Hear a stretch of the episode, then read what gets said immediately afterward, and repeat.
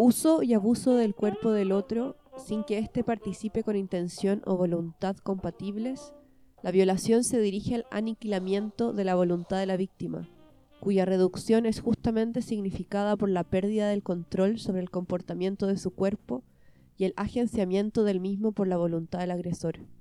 La víctima es expropiada del control sobre su espacio-cuerpo. Es por eso que podría decirse que la violación es el acto alegórico por excelencia de la definición schmittiana de la soberanía. Control legislador sobre un territorio y sobre el cuerpo del otro como anexo a ese territorio.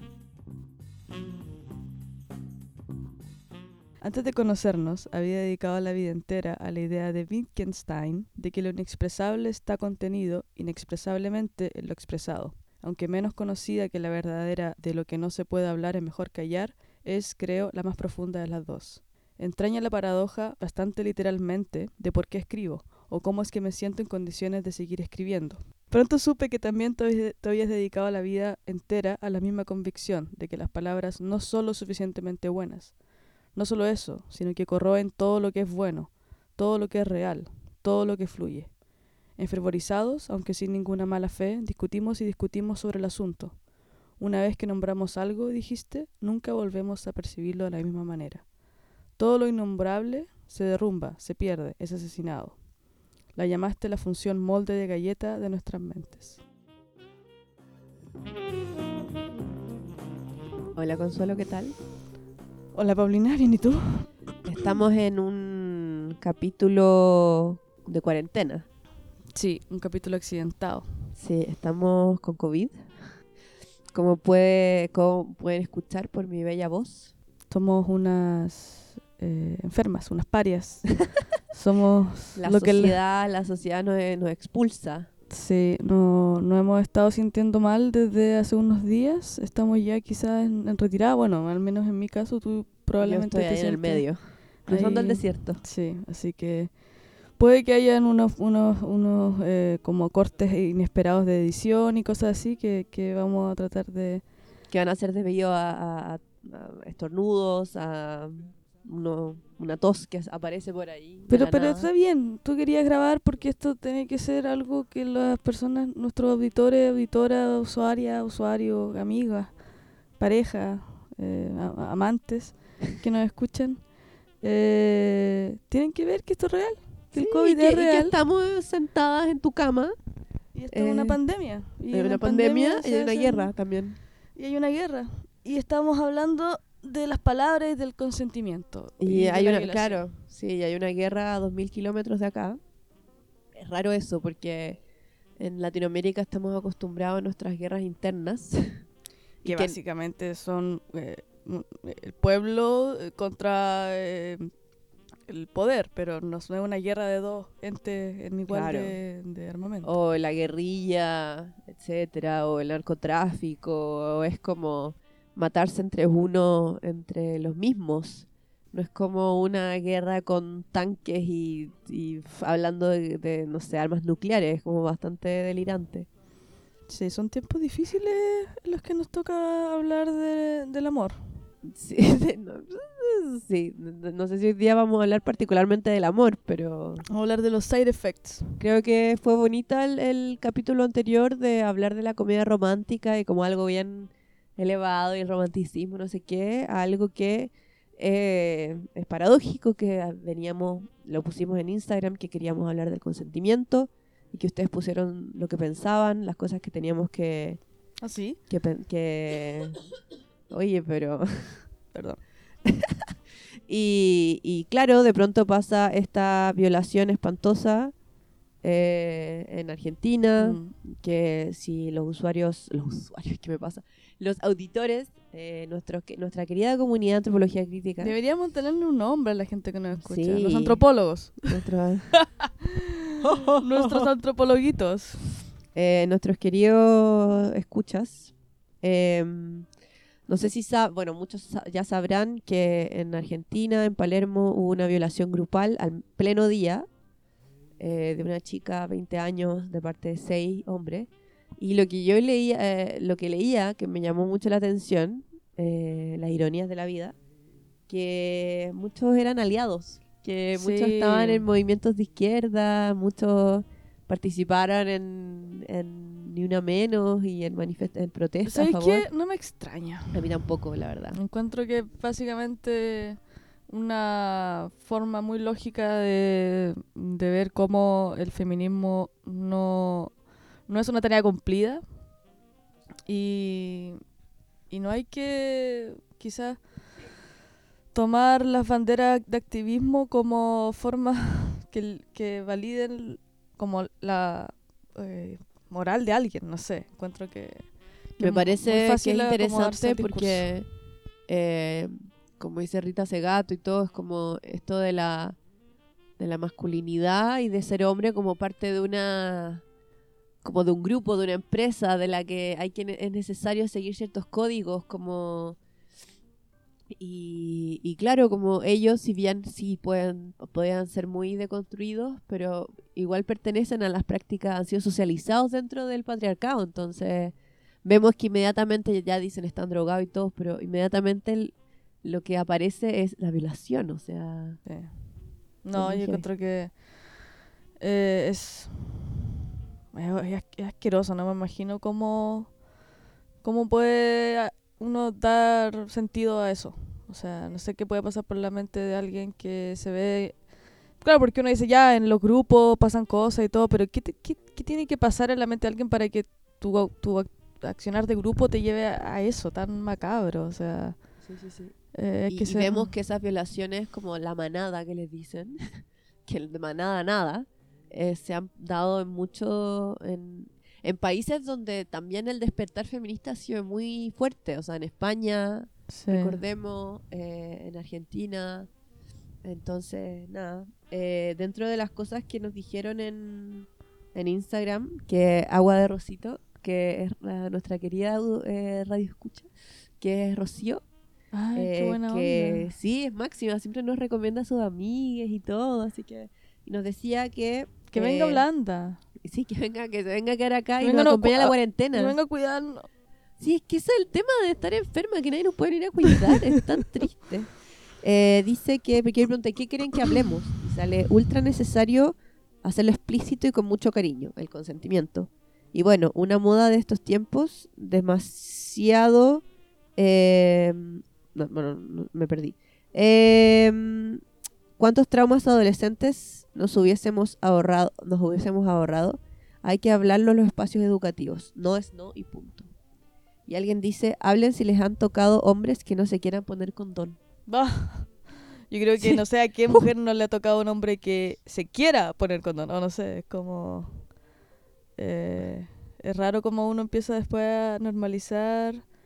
Como, weón, este weón es muy bacán, es muy buena onda, se puso el condón al tiro. Y es como, qué chucha, weón. Eso debería ser normal. Eh, mi, mi hermana me, me mandó una cita también sobre el consentimiento que me, que me dio risa.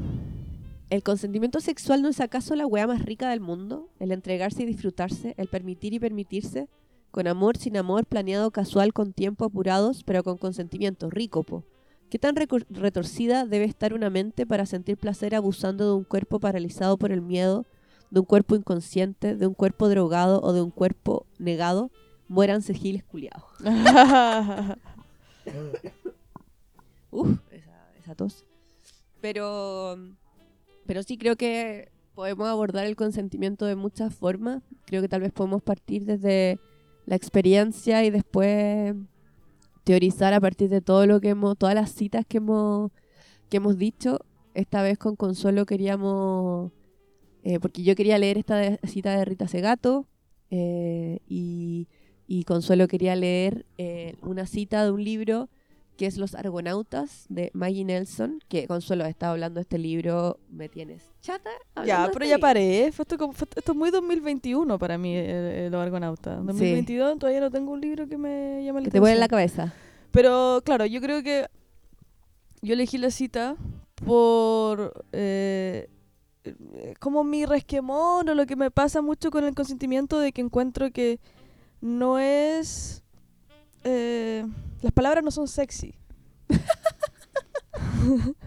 ¿Ya? Y creo que muchas veces me sentí algo identificada con esta como Este grupo de feministas de... mm, eh, ¿Me desconcentra tu...? ¿De dónde? acti- ¿Activaste el micrófono? sí, sí, sí, estoy con el micrófono activado. Eh,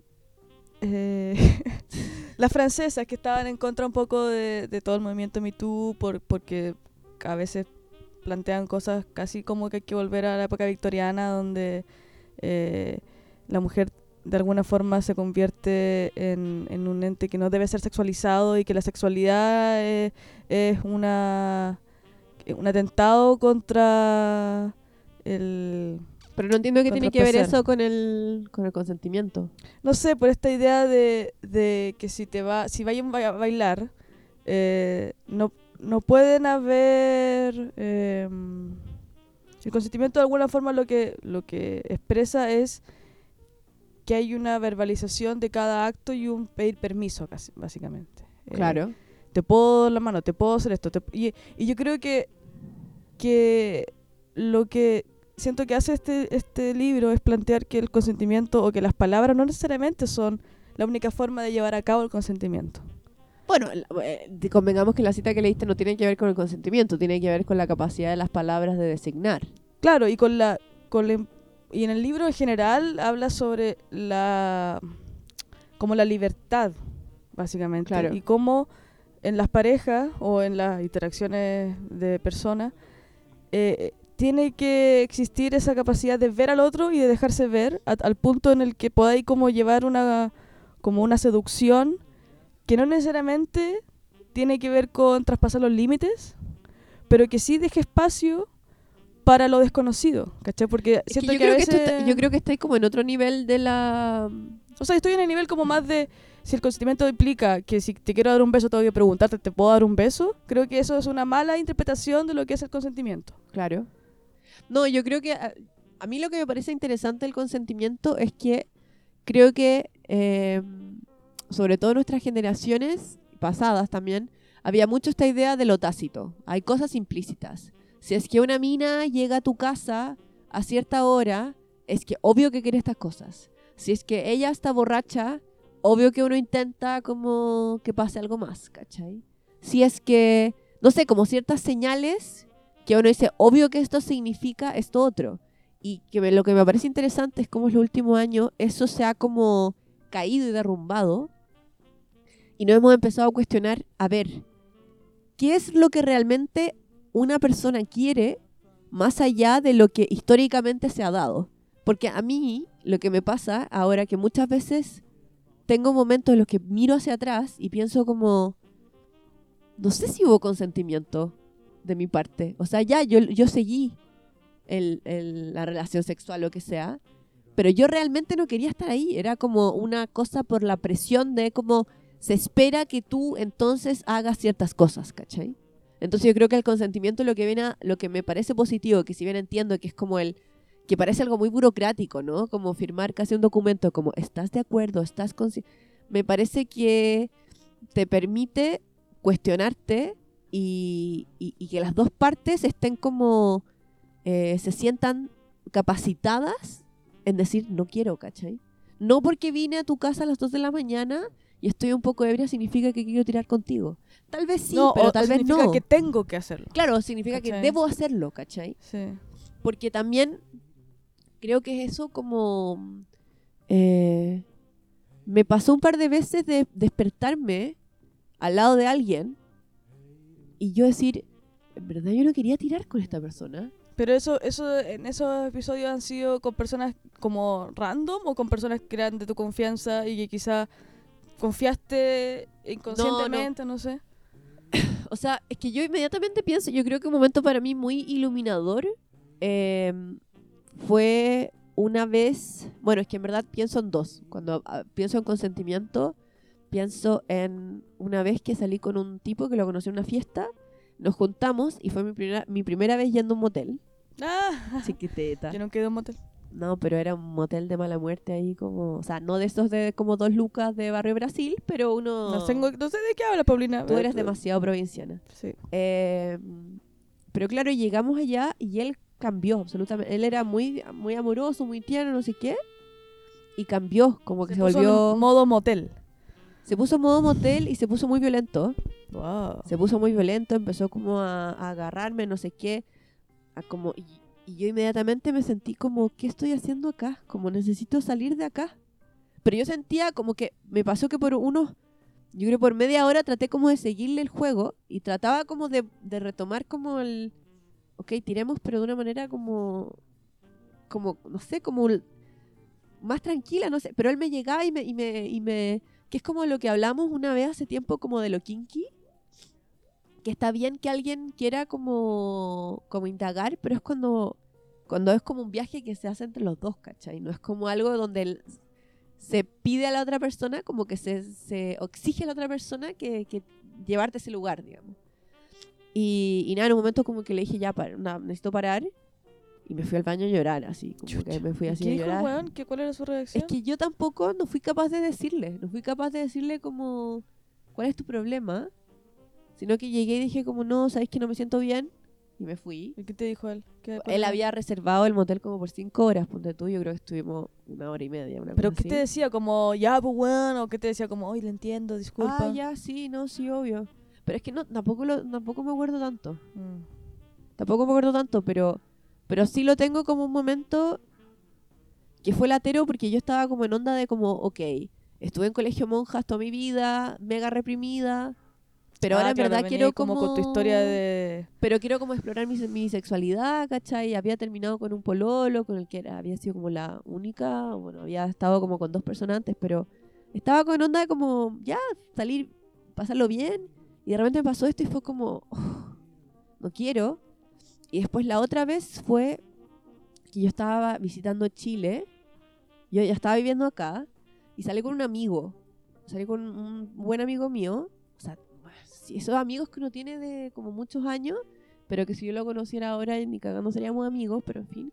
Y me llevó un carrete con, me dijo ya vamos a ir con unos amigos, eran, era él, hombre y dos hombres más.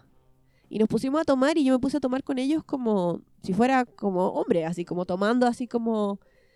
Y yo así como, ah, ya, son una, una más, no sé, qué, ¿cachai? Como me sentía otra más dentro de la cofradía, weón, de la masculinidad. Nos fuimos a bailar mm, y, y ahí como que tengo imágenes. Tengo así como chispazos que se me aparecen de estar bailando, de estar agarrándome a uno de los amigos, que era abogado. Ojo, hablando del consentimiento. y de hecho, el otro día me lo, me lo topé como que vi en Twitter y es como ahora un. weón, como que todo lo que es eh, apoya a chicos. En fin. Y me llevó y me fui para su casa, o sea, según lo que recuerdo, y el buen esa noche hizo lo que quiso conmigo.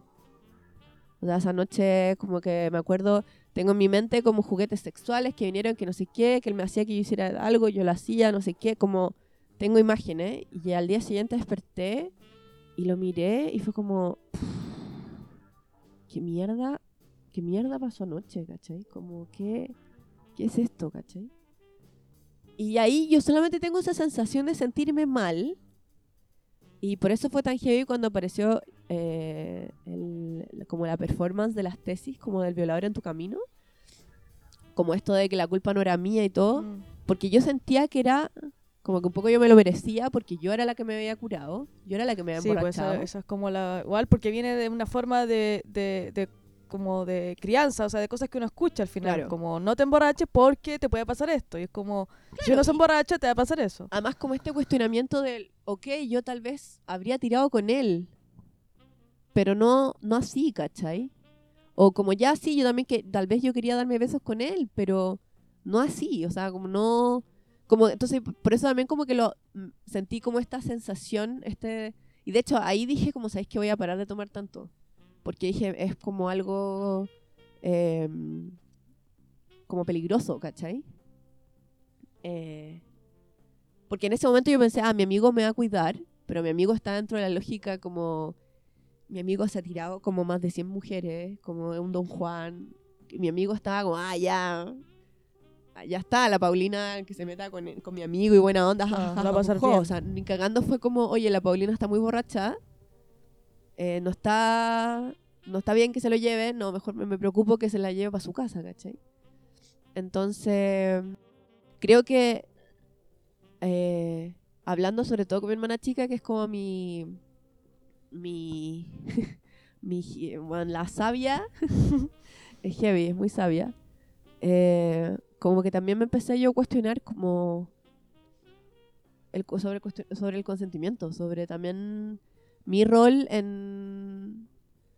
como, como, como esto, estas instancias que tal vez lo había asumido como, ah, ya algo que pasó y que obvio que había que hacerlo porque yo me emborraché, filo, ya está, tocó. Eh, como decir, no, weón, no tendría por qué haberme Sí. sucedido, ¿cachai? Como, ¿por qué? Por- Sí, o sea, in- incluso me acuerdo que me fui esa noche, y, o sea, en la mañana, como, ah, ya, sí, chao, no sé qué. Y me acuerdo que después, un par de semanas, le escribí, oye, nos juntémonos de nuevo. Como, como una weá, como... Porque, no sé, como que no, no... Es loco la weá igual, Mm. cómo funciona. Sí, Es como... Claro, porque estaba ahí todavía quizás en la lógica de... Bueno, pasó lo que tenía que pasar. Como que hay una historia que está escrita y, y la historia es la mujer que está borracha. Se... le toca nomás Claro, le toca. como, listo. Pero, claro, evidentemente ahí, ahí, ahí, ahí la culpa es de el weón que, que obviamente eh, no ve con quién está al lado, ¿cachai? O sea... Que él quería, él tomó la oportunidad de como que voy a... Ella está muerta ahora.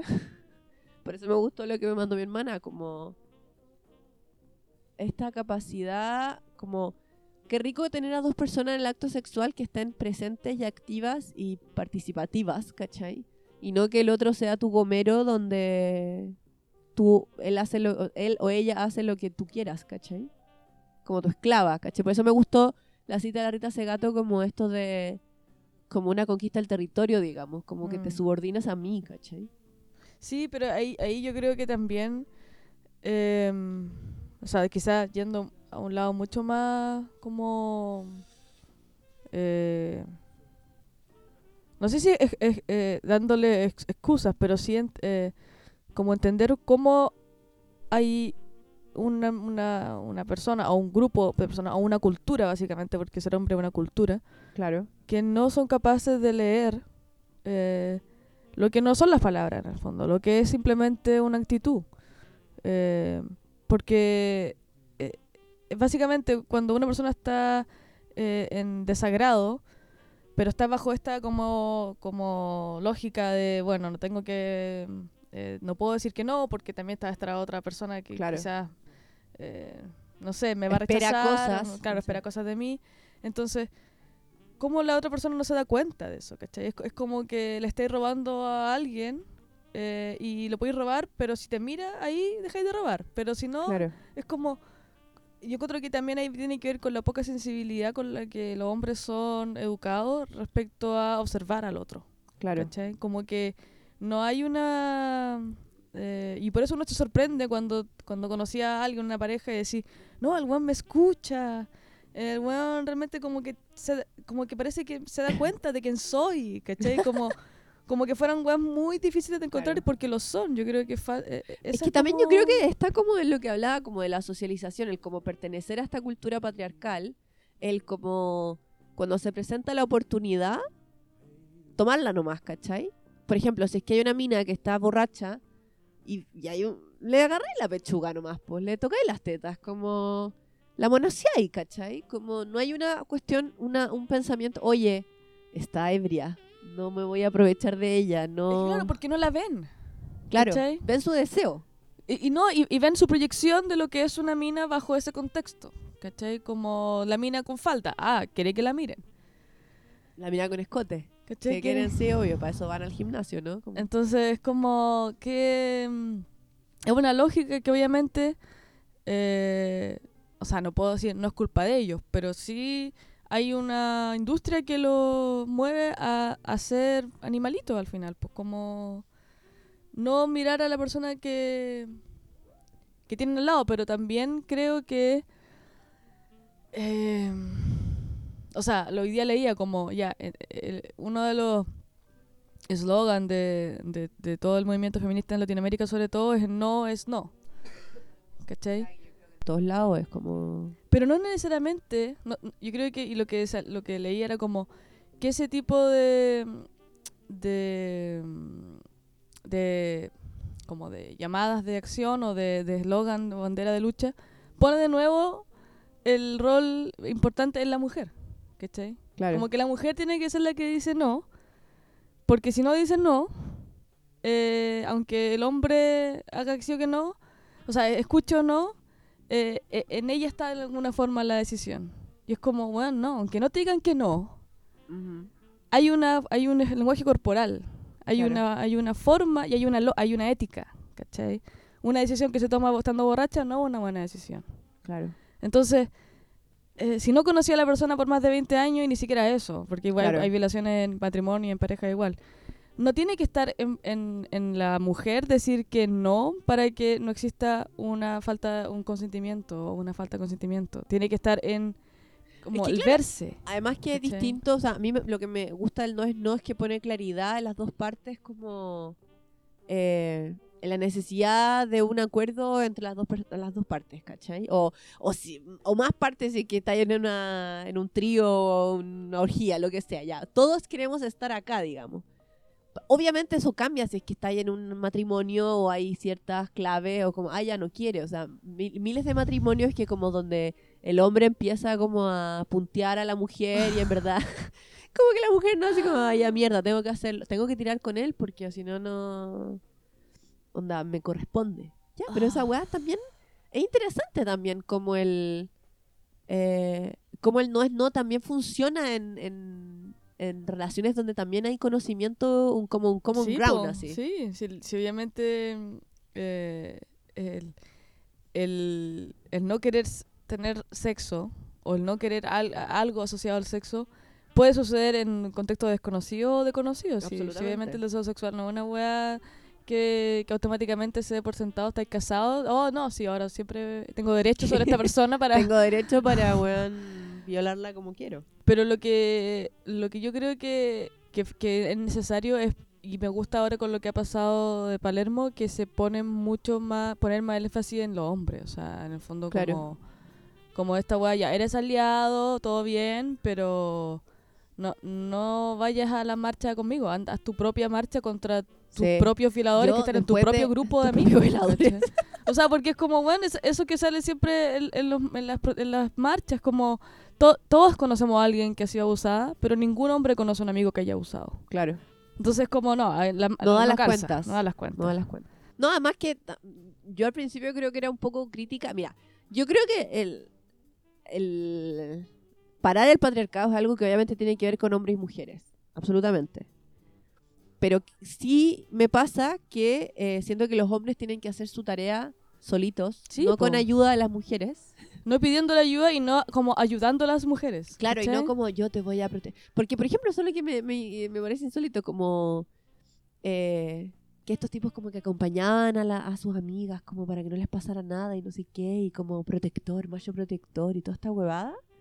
Y en cuanto a la mínima, mínima oportunidad, como se ve inmediatamente como su naturaleza, digamos. Eh, y, y yo al principio era bastante crítica sobre las marchas como más separatistas. Pero creo que con el tiempo me he puesto casi como... Juan, apoyándolas, así como... Sí, o sea, yo creo que son dos... a- a- se atacan dos problemas distintos. O sea, Claro. el feminismo eh, necesita obviamente de un cambio social, eso es lo que aspira, pero, pero hay como urgencias, ¿cachai? Y la, Claro. y la, y la- y l- la separación lo que genera es que un sentido de, de seguridad. Mm. Y obviamente ahí el, el aliado eh, es demasiado sospechoso. Sí. Entonces yo creo que si ellos realmente quieren eh, eh, tener espacios de reeducación y todo eso, que encuentro que es súper necesario y es válido y todo, también de- tienen que tener su, mim- su, su grupo de activismo, yo creo. O sea, Claro. si no, no, no, no parece...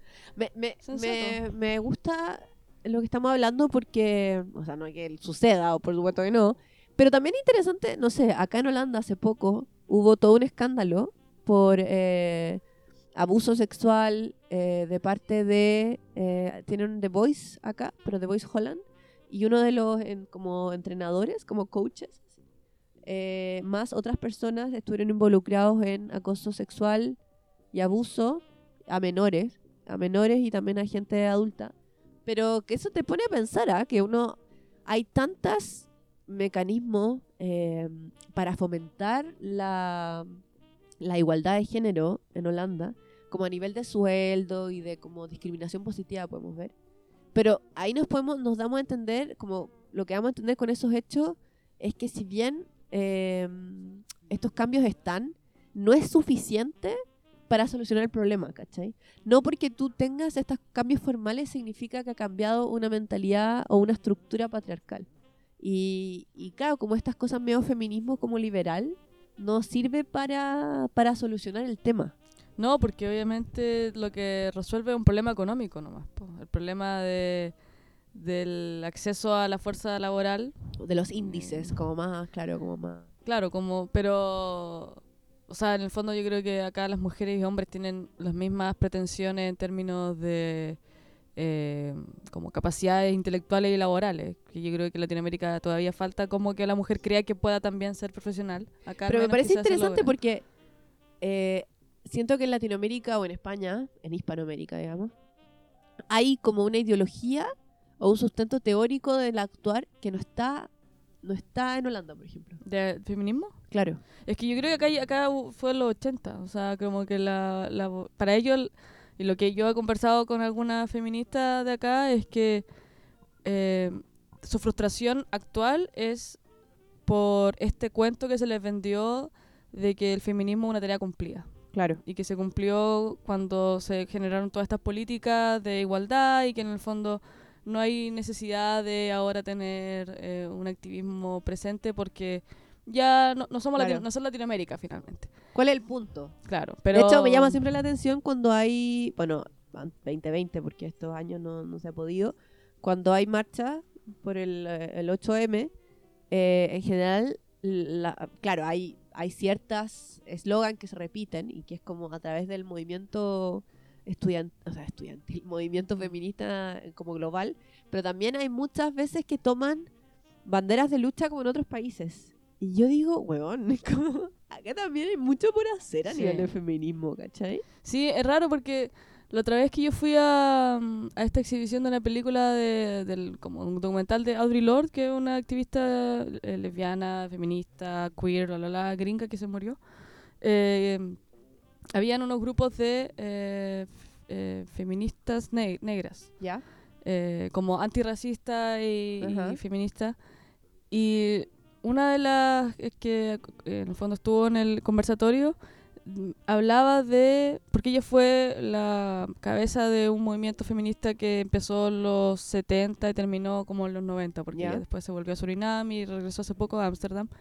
Y decía que lo que le impactaba era em, la, la cantidad de, o sea, cómo el feminismo en, en Holanda parece haberse simplemente sumado al- a las causas que persiguen o en Estados Unidos Sí. eh, o en Latinoamérica, pero más que nada Estados Unidos, pero que no hay una interpretación o una apropiación, apropiación de, de temáticas locales. Y lo que ella decía como el problema era que faltaban espacios eh, de reunión sí. de feministas locales, porque lo que hay son simplemente como organizaciones que toman una noticia que impacta en tal lugar y salen a marchar acá, como Claro. en el fondo como una célula de, de, Ajá. de- de, no sé, del impacto de una noticia.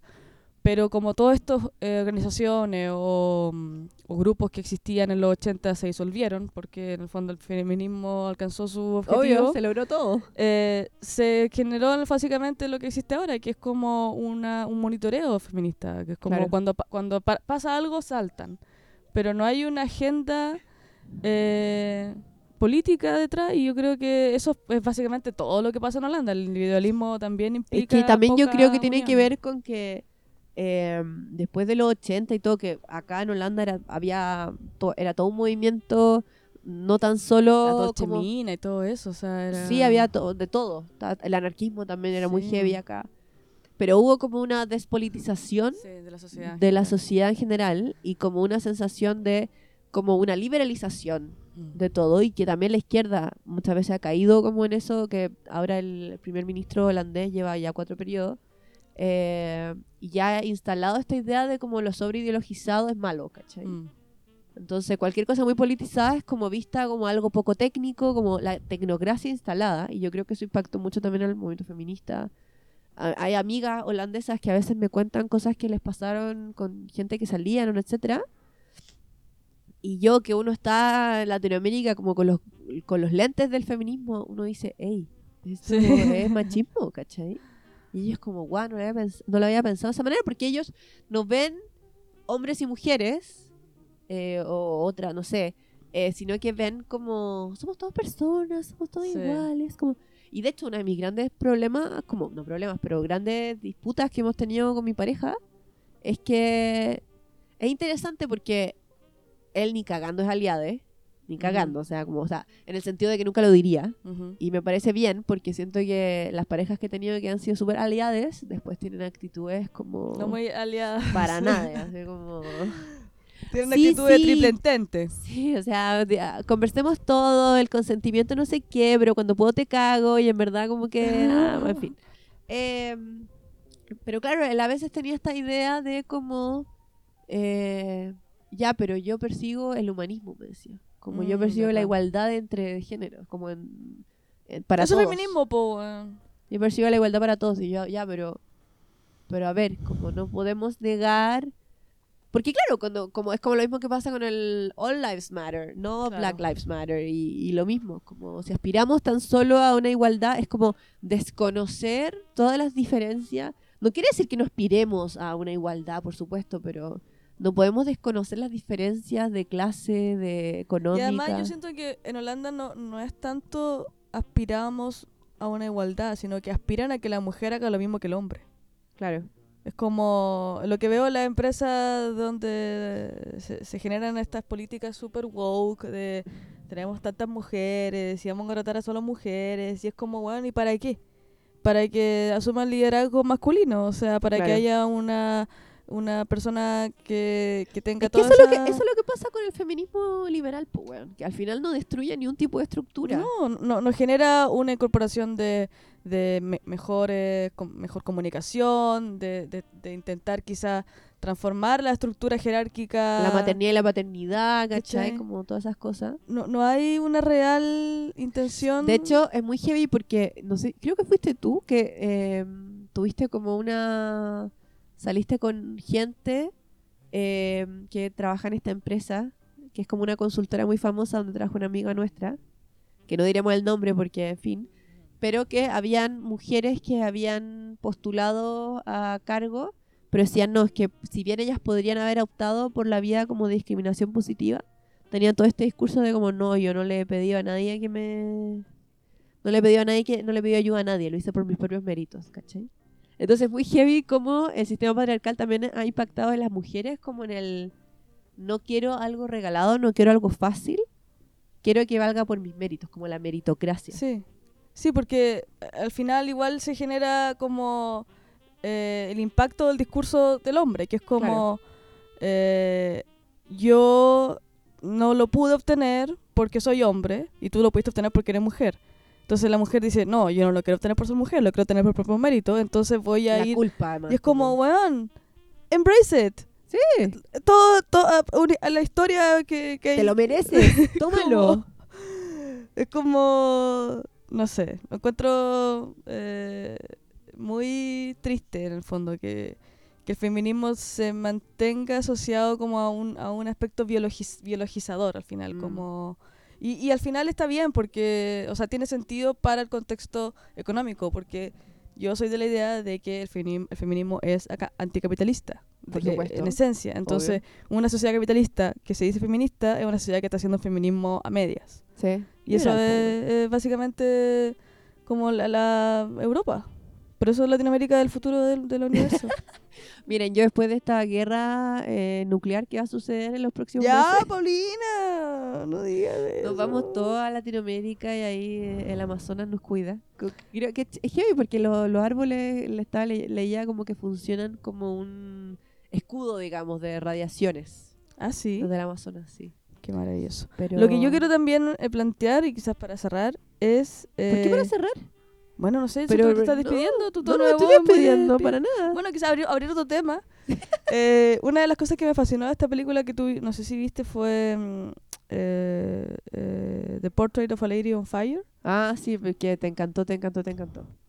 Que yo creo que una de las cosas que eh, la heterosexualidad, el mundo eh, eh, como norma- normativo, la, la norma debería aprender de lo queer, es cómo llevar a cabo el consentimiento sin que sea bajatula.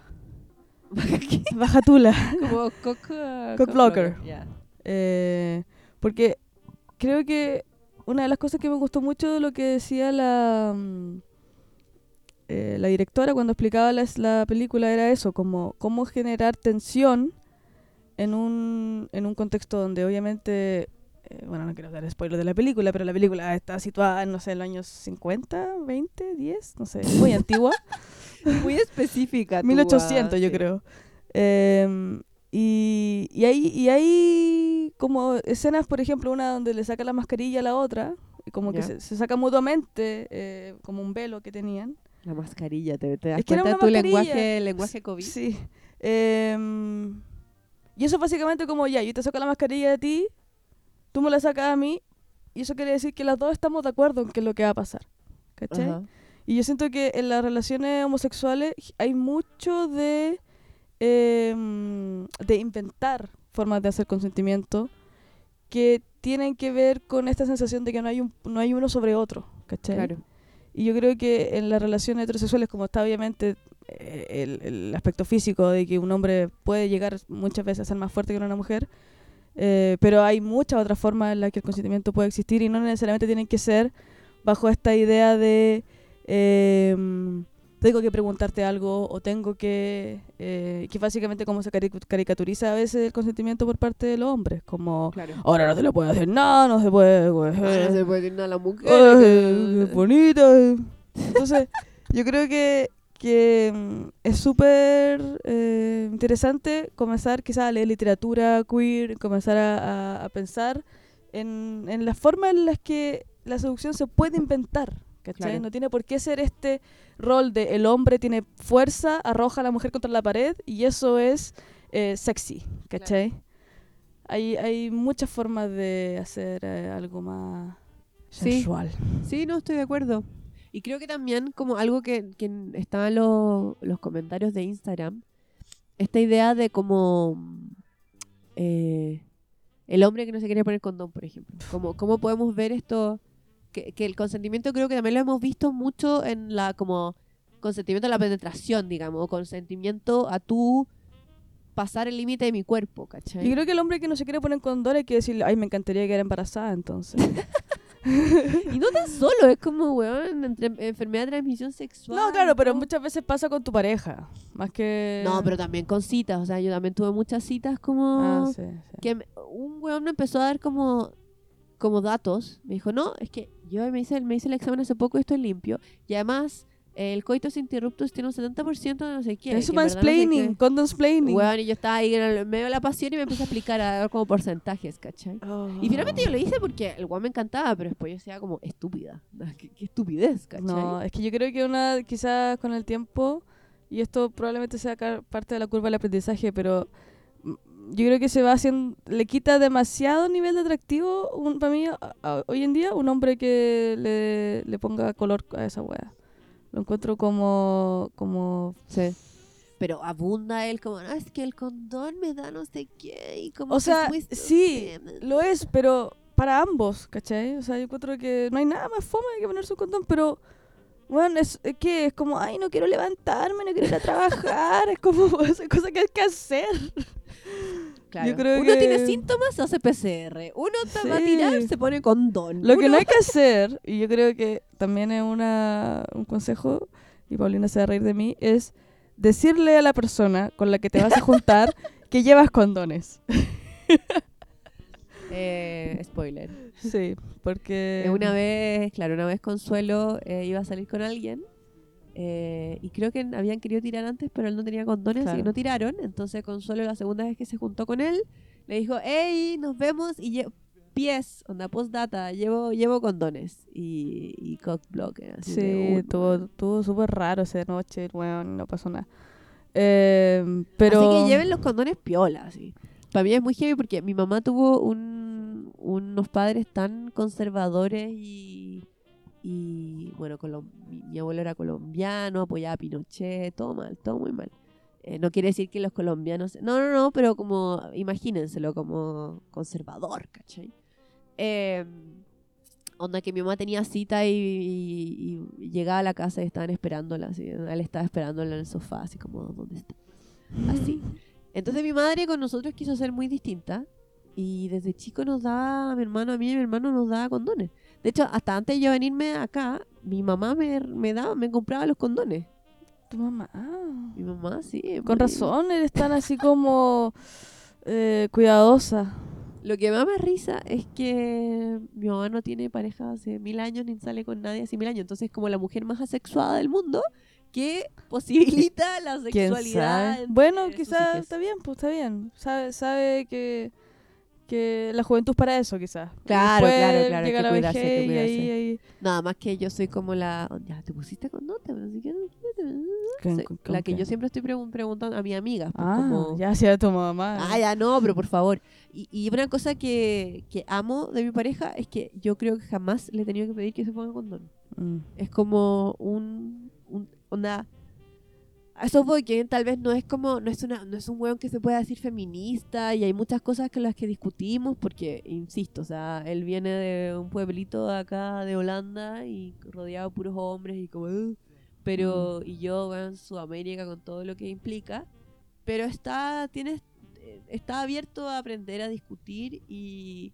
Y cuando tiene que ver como ya el momento de los QE, digamos, como... Sí, pues esas cosas. Ya, y, y siempre, ¿cachai? Y ni siquiera, o sea, a veces incluso como que juego así un poco y él no, condón, ¿cachai? Tranquilo, amigo, está todo bien. Eh, y que eso se agradece porque tener que andar hueveando con alguien como ya, pero ponte la weá, pero ponte el condón, pero no sé qué, no sé qué, pero bla.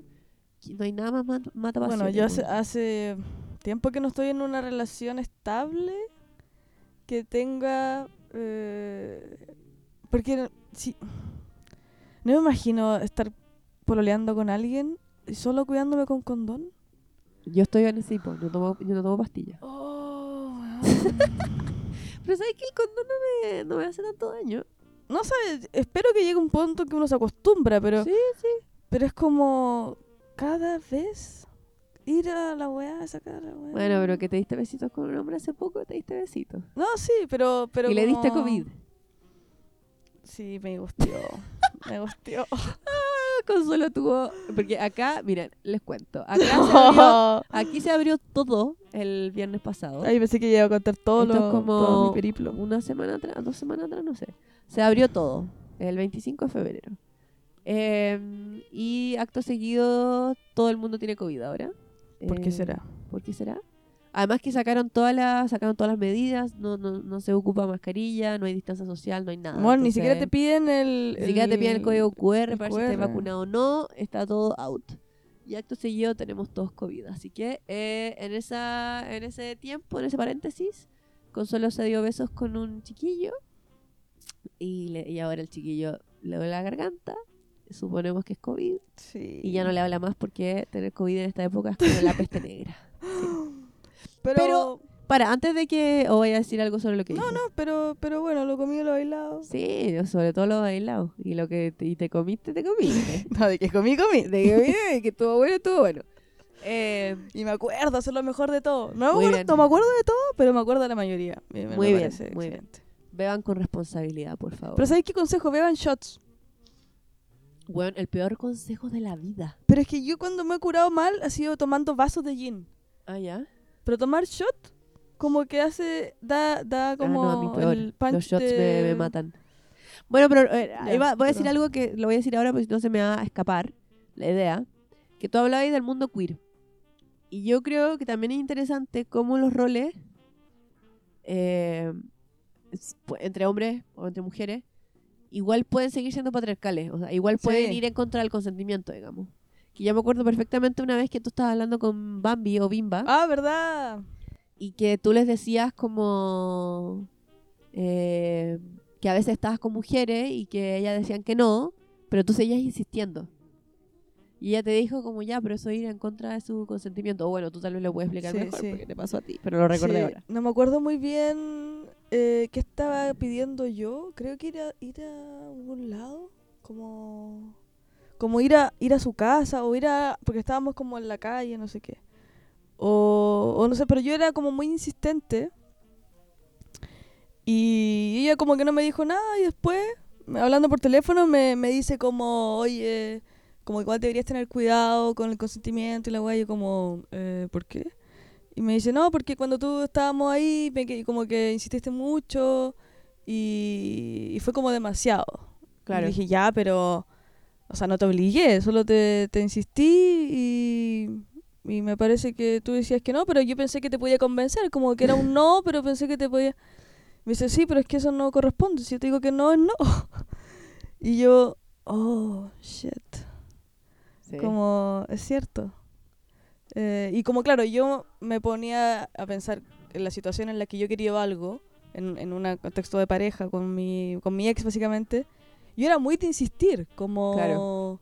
como de, bueno, a una mujer no se le dice que no, ¿cachai? Tú eres un hombre, tienes que decirme que sí. Yo te puedo decir que no a ti, pero tú, ¿cachai? Claro, Como que están todas estas formas de ser.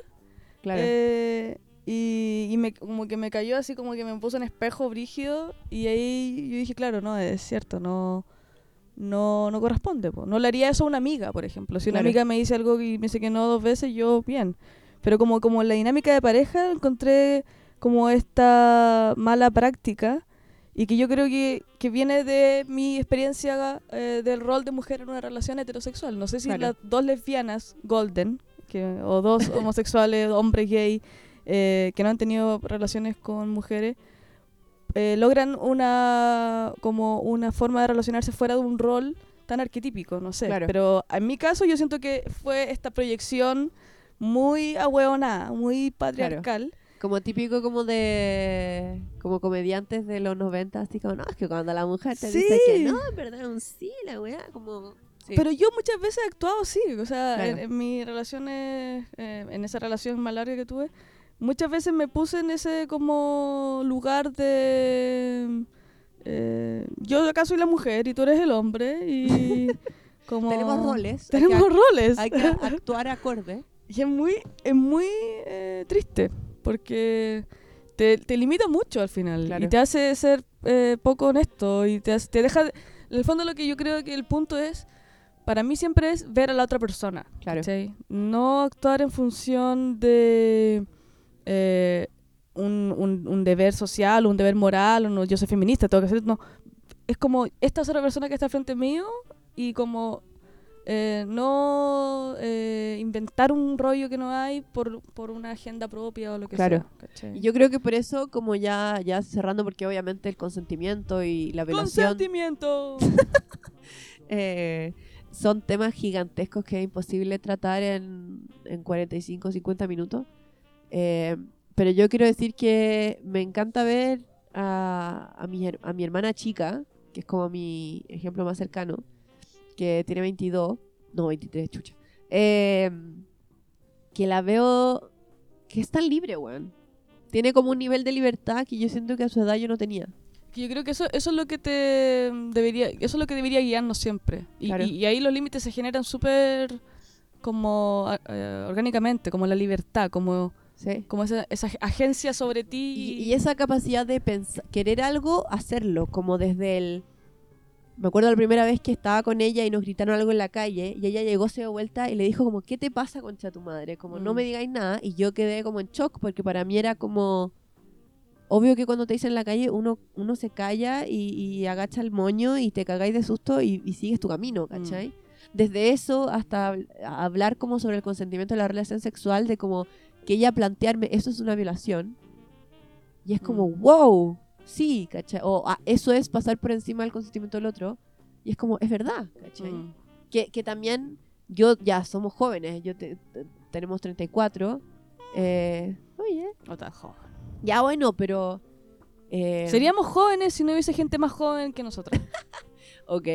Eh, pero claro, todavía nos falta mucho, mucho por desaprender. A eso voy. Mucho por desaprender y volver a, volver a aprender. Mm.